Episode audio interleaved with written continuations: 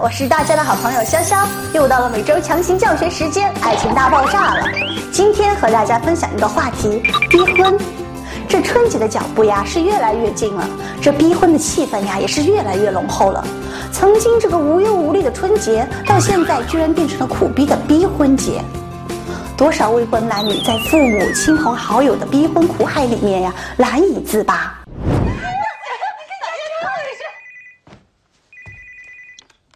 妈，丽丽啊，你都二十八岁了，你到底准备什么时候结婚呢？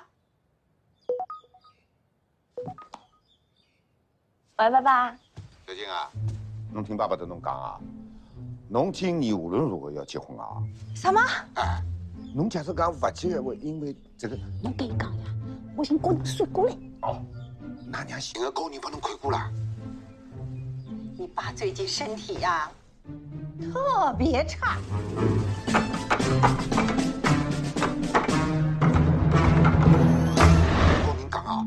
假使讲廿八岁再不结婚的话，侬就要差五年，哎，就要差五年出眉头，要过到终身。不是吧？是的，快把自己嫁出去吧，否则你们会变成过期的酸奶，谁想去喝呀？真的是想想都觉得很可怕呢。那面对亲朋好友、三姑六婆的逼婚大业，我们应该使用什么样的方法呢？今天呀，潇潇要放大招了，把耳朵竖起来吧。第一招，顺从民意。这一招呀，就要需要一定的演技了，在亲戚朋友的面前啊，装出一副你比他们还要着急的样子，让他们觉得呀，会好心疼你，不想因为结婚的事儿啊，给你太大的压力。毕竟呀，和结婚相比，你呀是要重要的多的。第二招，转移目标。当所有的人呀都把这个目标都集中在你的身上的时候。不要慌张，含糊两句，然后马上转移目标。比如旁边刚好有一个婴儿，就可以顺势去问对方：孩子吃什么牌子的奶粉呀？孩子冬天穿什么呀？夏天穿什么？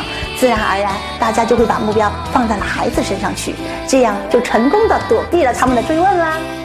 今小生茅塞顿开，兹保证选取良辰吉日，迎娶顾小磊。如有反悔，必遭天谴，五雷轰顶，永世不得超生。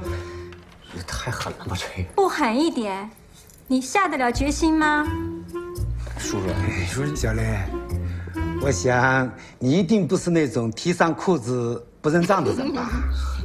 我当然不是。哟。哎，我想起来了，我今儿飞国际航班。哎，对不起二位，我要迟到，这可是大事。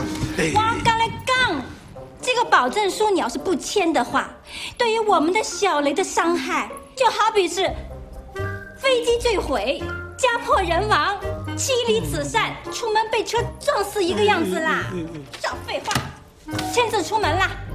第三个方法，擒贼先擒王。并不是所有的亲戚啊都特别热衷于逼婚这件事情。一般来说，热衷于逼婚的人呀，总是有一定原因的。比如他特别关心你的个人生活，喜欢八卦的，想要经济联姻的，还有啊，就是想要把自己的亲戚朋友啊推荐给你的。那只要找到这样的人，各个击破，少了带头的人，自然这个逼婚的人也就少了。第四个办法，瞒天过海。这个方法，小小不是特别推荐。但是呢，也有几个备选的方案呀，供大家选择。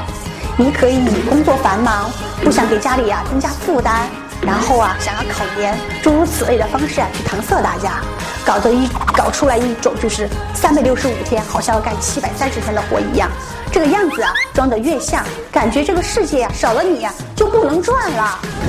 你好，我叫妮妮，九零年生的，我以前啊学的是民间舞专业，现在呢我在做舞蹈教育。嗯，不知道为什么看到您，我觉得特别的有安全感。其实我看着您，我也挺有安全感的。哎，我跟你说啊，我是学服装设计的，在意大利的米兰。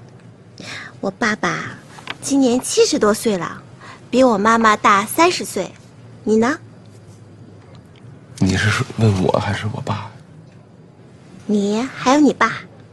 呃，我是个妇科医生，我爸呢在东北矿上工作。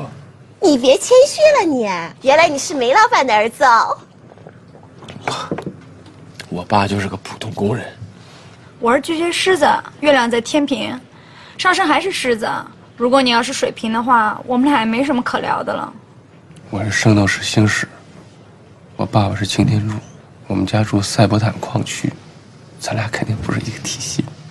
其实并不是所有的亲戚朋友啊给你逼婚都是想看你笑话的，适当的接受他们的一些好意，既能够解决自己的个人问题，又能让父母安心，何乐而不为呢？好啦，今天的节目呀就到这里了。远离情感危机，请关注伊思情感微信公众平台“伊思爱情顾问”。